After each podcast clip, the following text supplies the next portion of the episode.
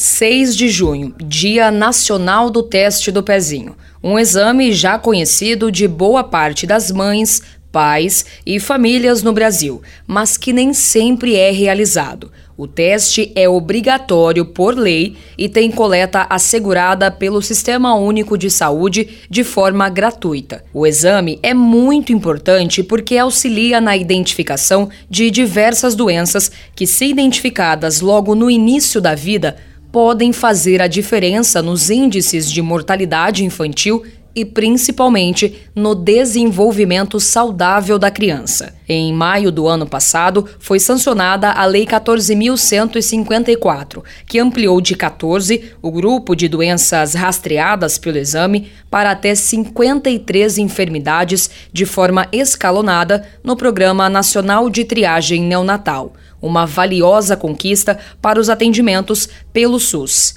Dados do Instituto de Pesquisas, Ensino e Diagnósticos de Campo Grande revelam que a taxa de cobertura do teste não alcança 90% das crianças nascidas no Sistema Único de Saúde. Em 2018, essa taxa chegou a 85%, mas ainda longe do ideal, que é 100%.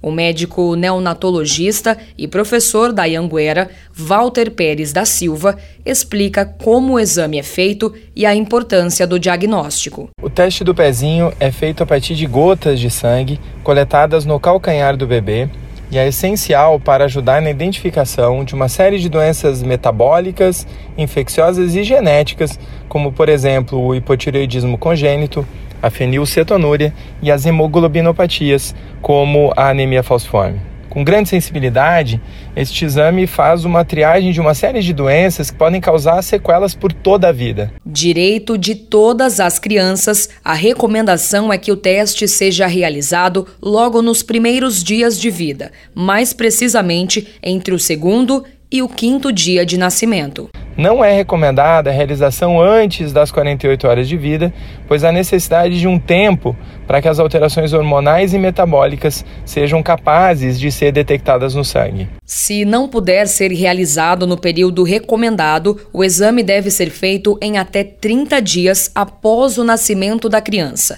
prazo máximo para que o diagnóstico seja obtido rapidamente, sem causar prejuízos à saúde do recém-nascido. Com o resultado em mãos, o teste do pezinho deverá ser apresentado na primeira consulta com o pediatra, geralmente entre a primeira e segunda semana de de vida.